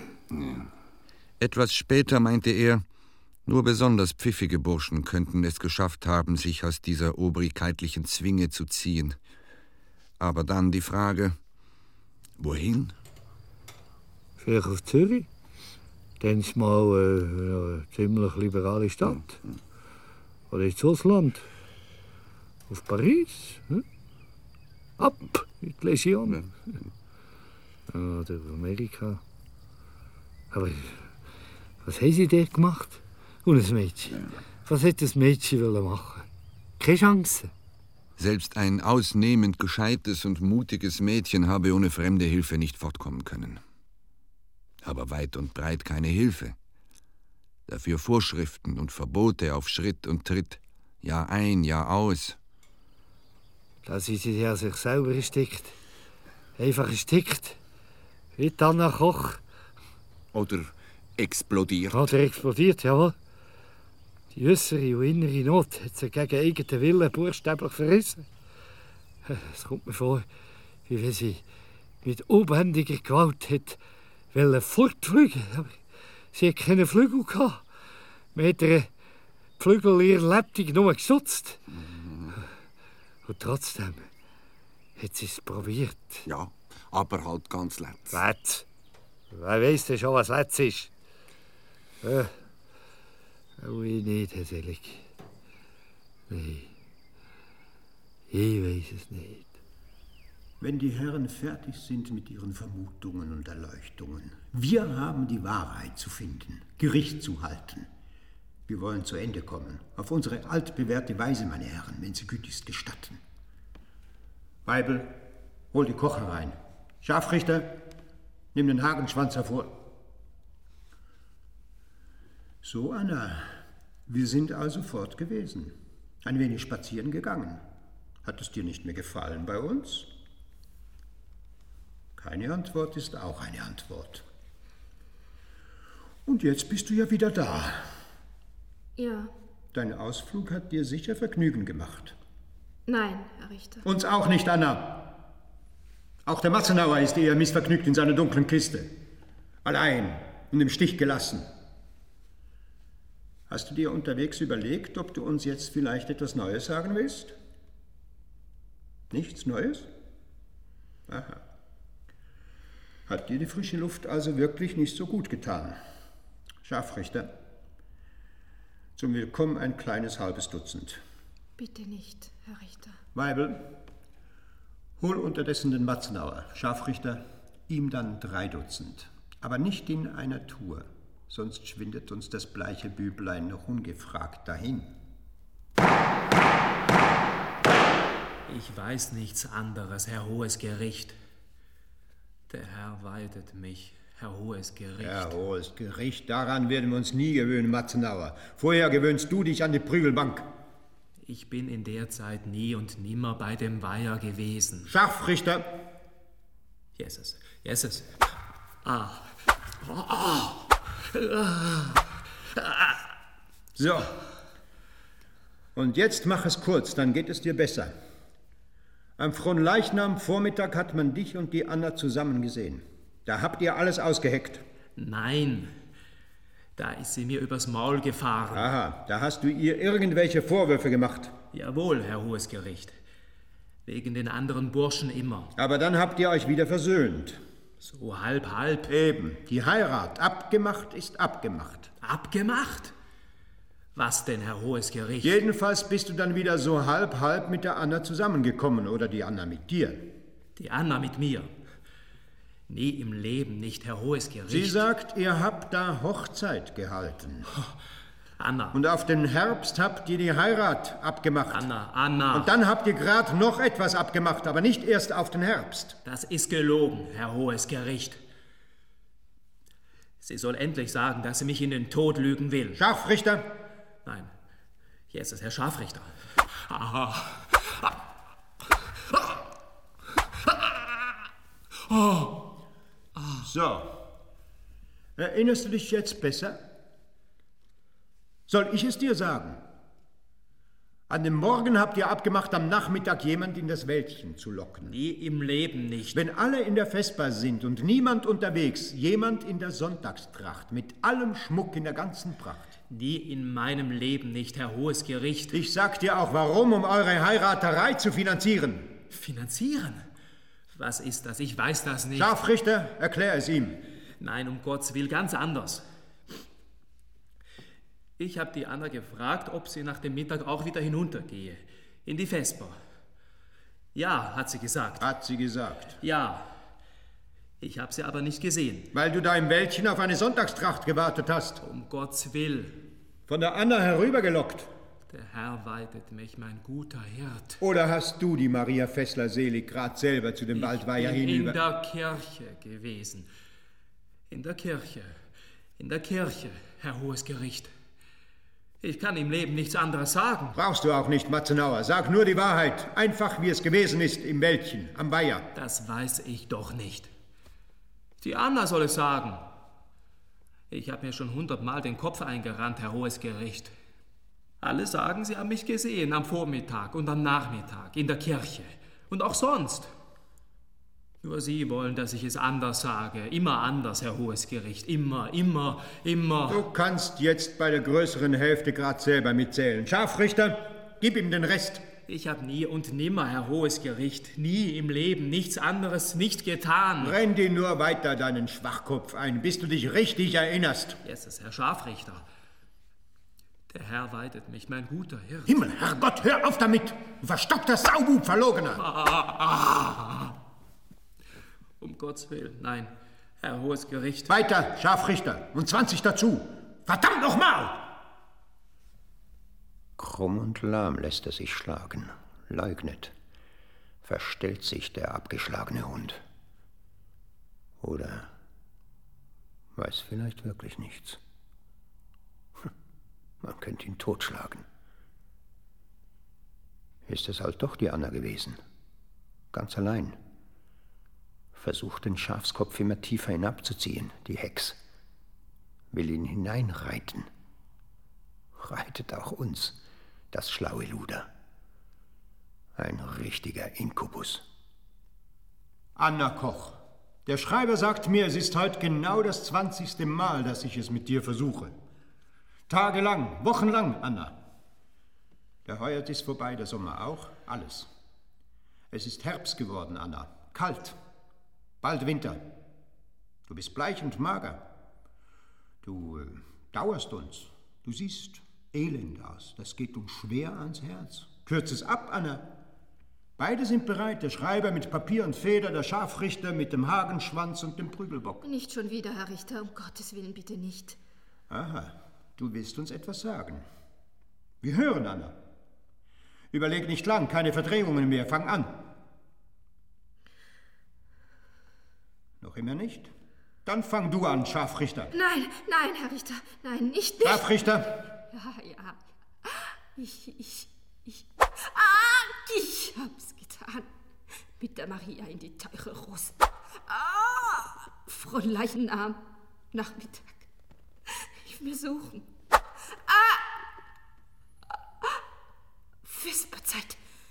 Ich habe den Rosenkranz verloren. Maria, Maria, ich weiß nicht wo. Ah! Beim Teich vielleicht. Im Wäldchen. Maria, hilf mir suchen. Maria, hilf, hilf. Den Rosenkranz. Maria, Maria. halt, Scharfrichter, was sagt sie? Anna Koch, was hast du gesagt? Ich, ich, ins Wasser. Hineingeschupft. Hinein. Hinabgedrückt. Anna, Anna, ich sag's der Mutter. Hör auf, Anna. Lass mich los, Anna. Das Geschrei. Das Geschrei. Unten. Bleib unten. Das Geschrei. Auf einmal. Still. Ganz still. Ich. Das Wasser. Maria. Gottes Willen. Maria. Maria. Hoffentlich, hoffentlich. Oh, schnell, den Schmuck, den Schmuck, alles, alles aus dem Teich, aus dem Wäldchen, hinaus, hinaus, den Berg hinauf, schnell. Schreiber, Schreiber, schreib, schreib, Schnell hinauf, fort, fort, hinauf. schreib, schreib schneller, schneller. Den Berg hinauf, schnell, schnell, fort, hinauf, hinauf. Da haben sie sie dann also so weit gehabt. Man muss sich die Angst vor dem Mädchen vorstellen. Der Scharfrichter, der immer wieder zuschlägt. Ich stelle mir nicht mehr vor, Herr Selig. Es ist ein Jammer. Eine Schande ist es, eine ewige Schande. Aber sie hat widerrufen. Und im einen Verhör wieder alles im Matzenauer in die Schuhe geschoben, im anderen dann wieder zugegeben, sie sei dabei gewesen, wo er sie ins Wasser abgedruckt hat. So ist es noch wochenlang hin und her gegangen, von Ende Oktober bis Ende November. Sie hat sich gewehrt wie verrückt, auch wo sie schon lange gewusst hat, dass sie geliefert war. Ja, ja.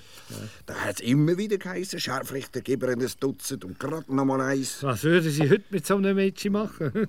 Fürs Henken vielleicht? Ich weiß es nicht. Einmal sicher nicht halb zu Tod schlagen. Seid ihr sicher, dass unsere neuen Methoden wirklich menschlicher sind? Ja, unbedingt, Herr Walser.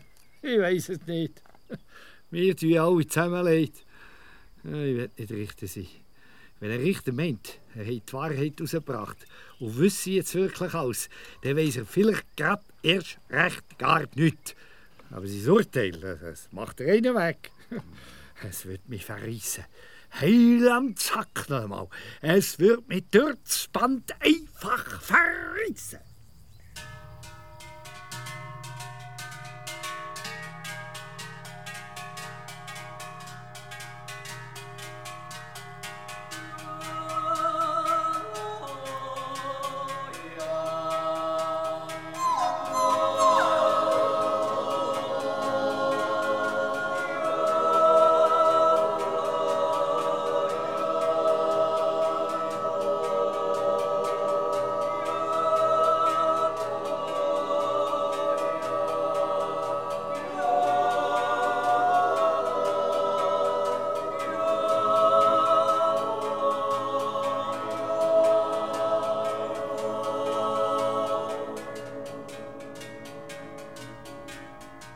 Namen Gottes, Anna, nachdem du endlich die ganze Wahrheit gesagt und uns freiwillig und aufrichtig gestanden, dass du die große Sünde... An die Sünde habe ich erst später gedacht, Herr Richter.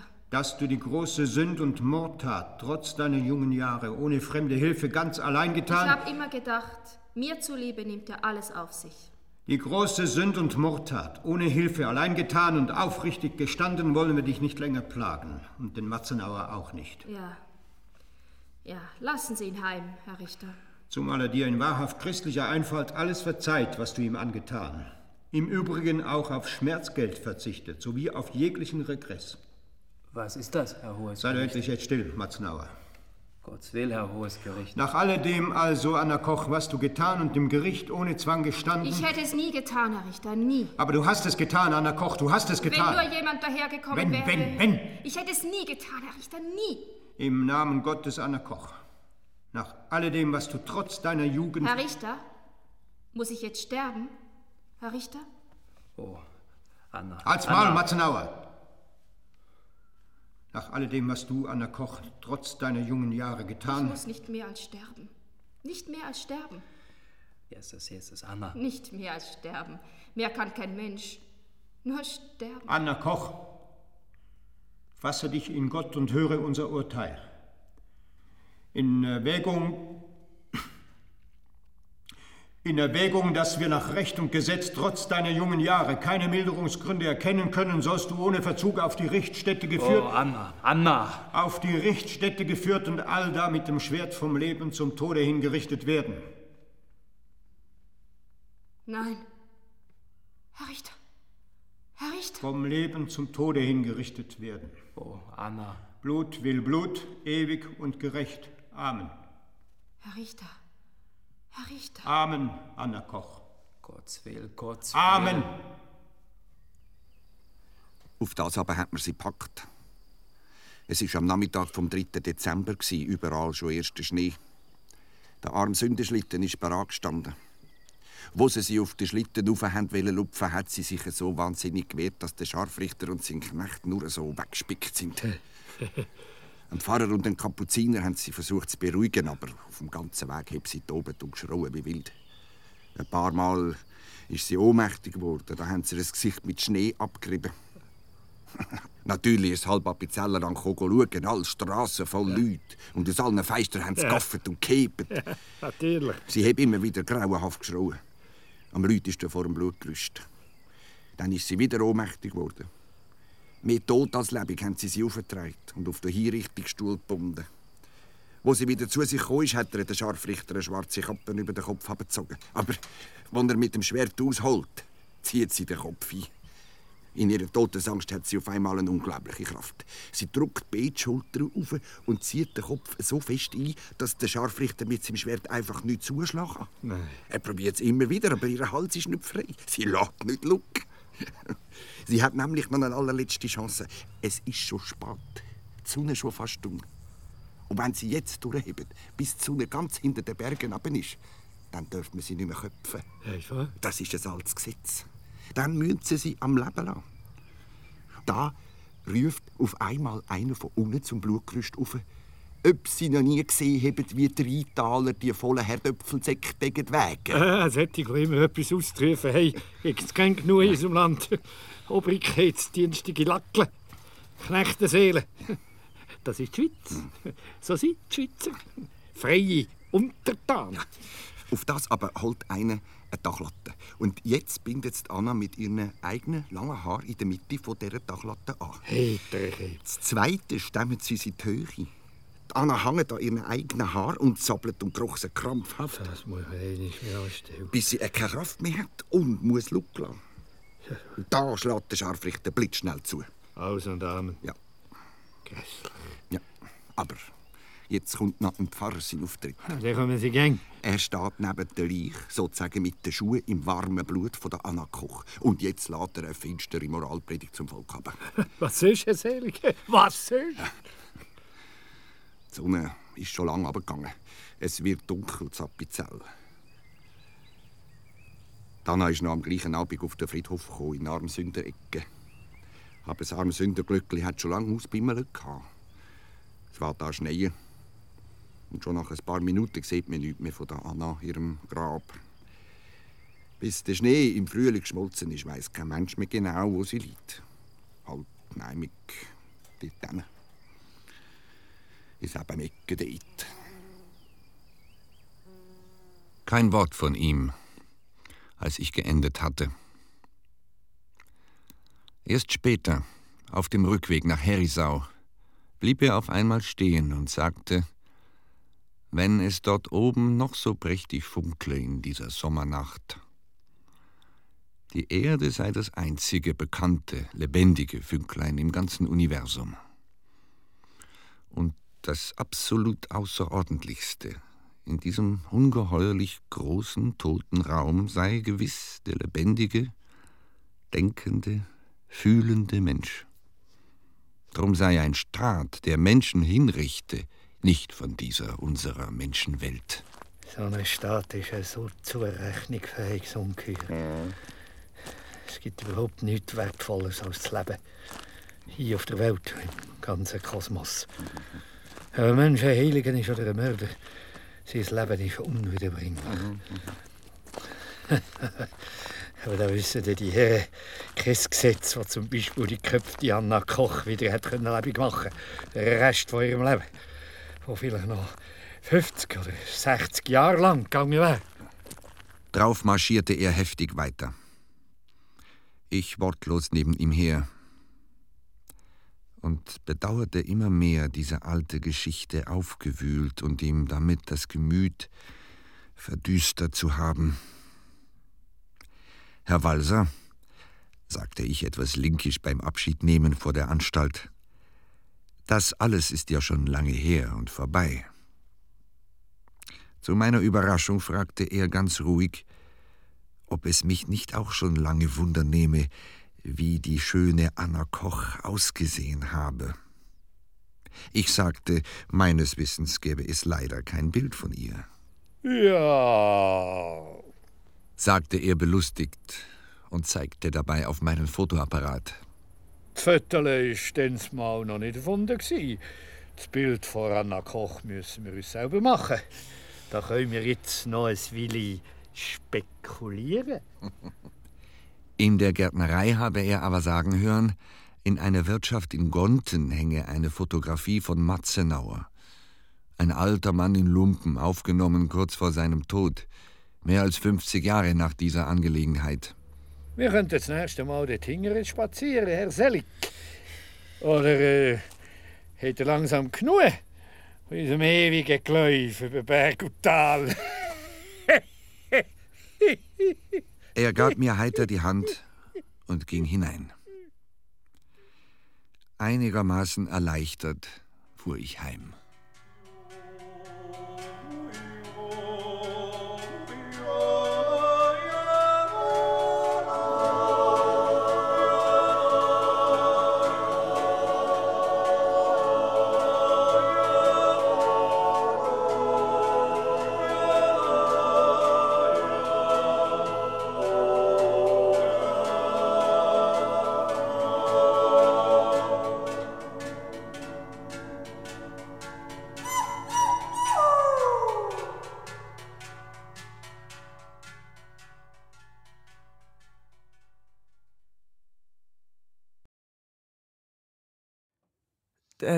Tja, Wolfram, bei so einer ähm, öffentlichen Hinrichtung, da fragt man sich ja schon, was denn der Nutzen eigentlich, für wen war der eigentlich gedacht, ne? Als Abschreckung für die Zuschauenden oder als sinnlose Bestrafung für die, als abschreckende Bestrafung für die Täter.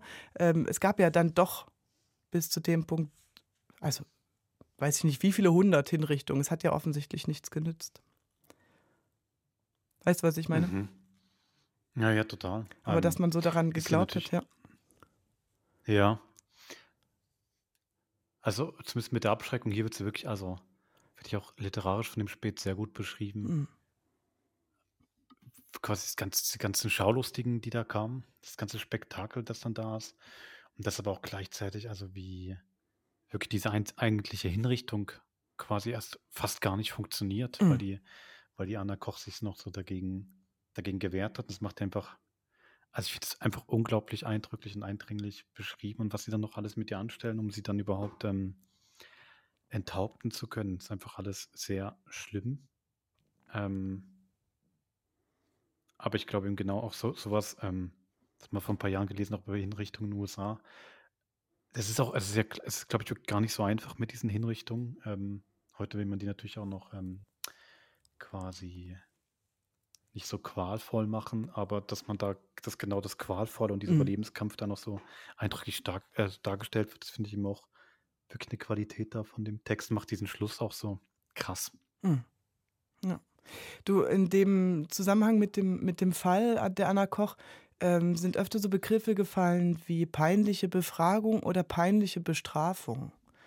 Ähm, mhm. Und es mhm. meinte die Folter oder dann nachher oder ich meine, glaube ich, eine peinliche Bestrafung war generell etwas, was so in der, in der Öffentlichkeit gemacht wurde. Ne? Also jemanden an den Pranger zu stellen oder durch die Gassen zu schleifen, also so eine demütigende zur Schaustellung ähm, mhm. des, des, des Körpers, des zu Bestrafenden. Also für mich, ich habe da trotzdem, also einfach mit dieser Folter auch die Pein dann doch noch sehr, sehr stark ah. gehört. Also daher kommt peinlich ah. auch her von, also wirklich schmerzbereitend, schmerzlich. Das ist so komisch. So das ist der, eigentlich der ursprüngliche Wortlaut von so ein, peinlich. Okay. Das ist wie so ein Bild mit dieser, sieht man eine alte Frau oder eine junge Frau. So ist mir das noch gar nicht, ähm, das Wort Pein ist mir noch gar nicht eingedrungen beim, beim Lesen. Stimmt, natürlich, ja. Also beides da, ja. ja. Ja, also ich bin schon dankbar dafür, dass heutzutage ähm, die Behörden auch in der Lage sind, Verbrechen nachzuweisen mittels Indizien und schlüssigen Beweisketten mhm. und nicht immer zwingend ähm, ein Geständnis mhm. brauchen. Ja, also mit, mit dieser ganzen Folter, das ist schon, ähm, ja. Obwohl ein Geständnis. Das ist einfach schlimm. Hm, ja, obwohl, jetzt, wenn ich gerade drüber also nachdenke. Aber auch, auch, auch, sag mal. Sag, ich kann meinen Gedanken behalten, sag du?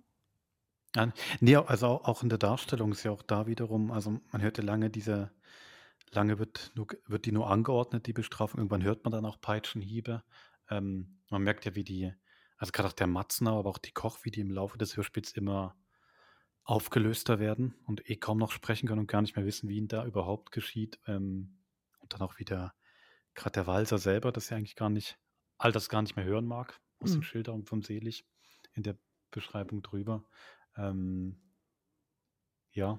Der Matzenauer ist wohl auch der, der ähm, am schlussendlich äh, am meisten als Unschuldiger unter dieser Geschichte gelitten hat, weil der muss aus dieser Folter, also körperlich entstellt, ähm, verkrüppelt herausgegangen sein. Ja. Mhm. Ich habe nur gerade überlegt, das Geständnis ja sicher natürlich auch damals, ich weiß nicht wie lang, vielleicht auch noch heute, ja auch noch einen religiösen Anklang hat im Sinne von Aussprechen und Bereuen. Ne? Dass es nicht nur darum geht, ja, ich war's, sondern ähm, durch das Zugestehen quasi. Die Schuld annehmen, dass das einen religiösen Aspekt hat. Mhm. Entschuldige, es war jetzt nicht so nötig, ja dass ich das ausspreche. Ich Nein, nein, nein, gedacht, ja. aber auch, aber auch der, der, der, der Schlenker ist ja sehr interessant, weil die Anne ja genau dieses Geständnis noch ablegen wollte, dann bei einem Geistlichen in Vorarlberg. Ja, Weil ja, sie wollte genau, ja beichten. genau. Und auch das, Das wird ihr stimmt, ja ja. verwehrt. Warum konnte die fliehen? An der Geschichte. Ja, wahrscheinlich irgendeine Tür auf, aber das, aber das, das wirklich Irre an der Geschichte ist ja, finde ich, was auch der, der Walser dann mal sagt. Also, dass sie dann, wie klein die Welt war. Also, so, wo es dann ab, in Vorarlberg nicht funktioniert, dann fällt dir nichts Besseres Ja. an, als einfach wieder zurückzugehen Ja. ins Heimatdorf. Das Ja. ist ja auch so irre. Er sagt ja selber dann, die Welt ist so klein. Es gab gar keine andere Vorstellung, wo man sonst noch hingehen könnte. Wahrscheinlich auch als ähm, Frau nicht so wahnsinnig viele Möglichkeiten. Nee. Und ganz andere Zeit. Ähm, eben wie, wie wahnsinnig klein diese Welt dann da Ja. war. Und es gab ja auch nichts. Also wirklich, also wenn man sich das rein praktisch vorstellt, du hast ja keine Unterkunft, es gibt kein Hotel, du hast kein Geld, es gibt nicht mal, es gäbe nicht mal das Konsumangebot, das dich versorgen könnte, wenn du es ähm, nutzt. Also es gab es ja nicht, ja. Mhm. Da geht man wieder nach Hause, das stimmt. Ja, du wolltest vielleicht noch was zur Sprache sagen? Ich hatte ja wirklich beim Hören, Äh. habe ich gedacht, das ist so ein Einsteigerkurs für ähm, Nicht-Schweizer, weil man so viele Worte versteht, auch wenn man die Vokabeln nicht kennt. In dem Zusammenhang, wie sie Mhm. gebraucht werden und was sie lautmalerisch schon mit sich tragen. Total. Ähm, ich finde, das macht bei, diesem, bei diesen hochdeutschen Gerichtsszenen sehr auch, sagen wieder so Tätsch ins Gesicht, sage ich Ihnen Mhm. das. Ähm, das ist, finde ich, extrem interessant. Und aber es wirkt auch nicht, wirkt nicht künstlich, wie sie sprechen, sondern sagen wir, ich finde es einen guten, guten Umgang damit. Ähm, für mich auch extrem interessant, da den Robert Walser, den ich ja als ähm, einen Autor von sehr, sehr feiner, wirklich bis ins Kleinste hinein gestalteter ähm, Sprache kenne. Mhm. Also ich hatte auch mal ein, ähm, ein sehr tolles Seminar an der Uni Lausanne, wo es darum ging, wie Walser übersetzt wurde ins Französische und so. Mhm. Ähm, und es ist wirklich, du kannst dir einzelne Sätze angucken, das ist wirklich in die Laute hinein, der Räubroman, ist einfach unglaublich fein gearbeitet. Und hier tritt er halt einfach auf als so einer, der diesen, der einfach so breit, breit da vor sich hin schwätzt. So ein breiter, wirklich so ein breiter, ein bisschen fast bräsiger Kerl. Fand ich auch sehr, sehr interessant, den quasi übersetzt zu sehen in eine reale Person. Kannst du die literarische Handschrift eines Menschen aus, seinem, aus seiner Person ableiten? Weißt du, was ich meine? Ist der Autor oder die Autorin Nee. quasi. Ich, ich, ich, glaube über, ich glaube eben genau überhaupt nicht, aber das Mhm. war jetzt wirklich so ein Moment, wo ähm, das hat mich am Anfang unglaublich irritiert und dann fand ich es eigentlich gut. Und hat mir, fand ich, der, der spricht das auch sehr gut. Ähm, man hatte es ja schon in, in einem einfacheren Fall. Ähm, ich habe vor ein paar Jahren mal Max Gold zum ersten Mal den Satiriker live gehört.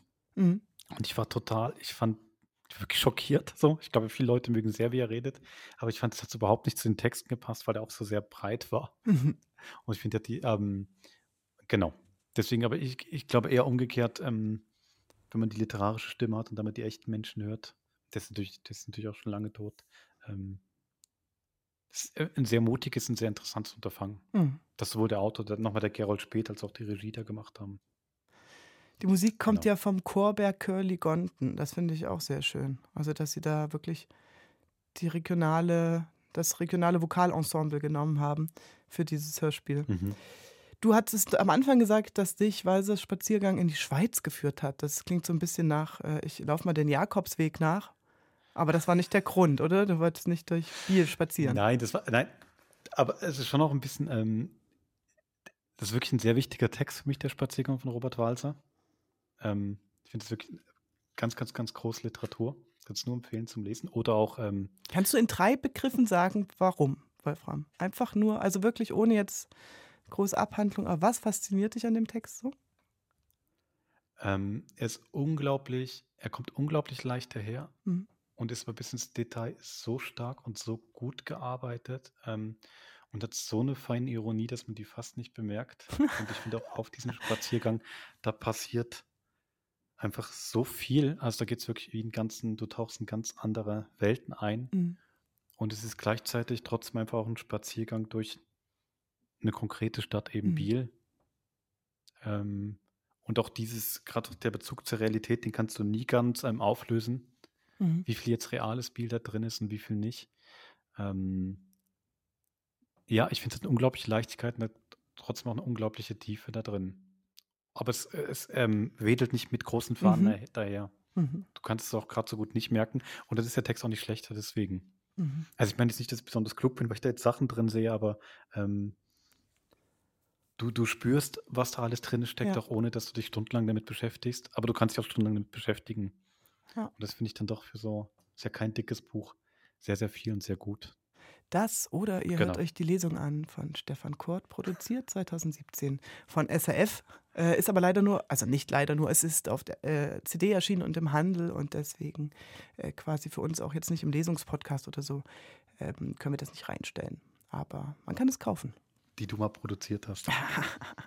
ja, oder selber lesen, Nein. genau. Um, äh, jetzt mit deiner schönen, mit deiner Hymne im Ohr. Genau. Geführt und hat geführt dich? hat mich einfach der Spaziergang in die Schweiz, weil ähm, ich habe ja mal literarisches Schreiben studiert und das kann man ja in sehr wenigen Orten machen im deutschsprachigen Raum. Eigentlich nur in vier Orten. Und der Spaziergang war dann tatsächlich wie, weil ich wusste, der spielt in Biel und man kann es immer in Biel im Literaturinstitut studieren, war das schon so der Punkt, warum ich überhaupt dahin gefahren bin und mit diesen Infotagen und alles andere angeguckt habe.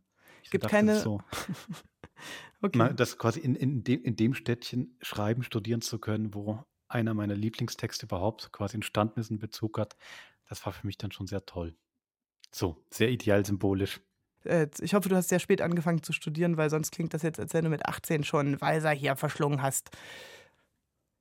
War es wirklich so? Nee, das habe ich auch. Okay. Nee, aber Walz habe ich es mit, mit 19, 20. Na, na komm, also gut, das ist eigentlich das, was ich meine. Also Respekt. Dafür, dass du aus Leipzig kommst und dass eine von diesen vier Literaturorten, die du meinst, äh, dort ist, gab es offensichtlich keine Wanderung durch Leipzig. Gibt es das? Also jetzt, nicht wirklich? so. Okay. Also es, ist, es ist schön, dass Walser dich, ähm, wir danken ihm, äh, in die Schweiz geführt hat. Über Umwege und dann hierher. Und jetzt sprechen wir über ja, kriminalistische Hörspiele die spazieren genau. gehen, genau. Also, ich würde sagen, mhm. dann wären wir jetzt soweit. Ich verlinke mal in den Show Notes für heute. Das klang gerade ein bisschen gibt, dramatisch. Gibt sehr viel.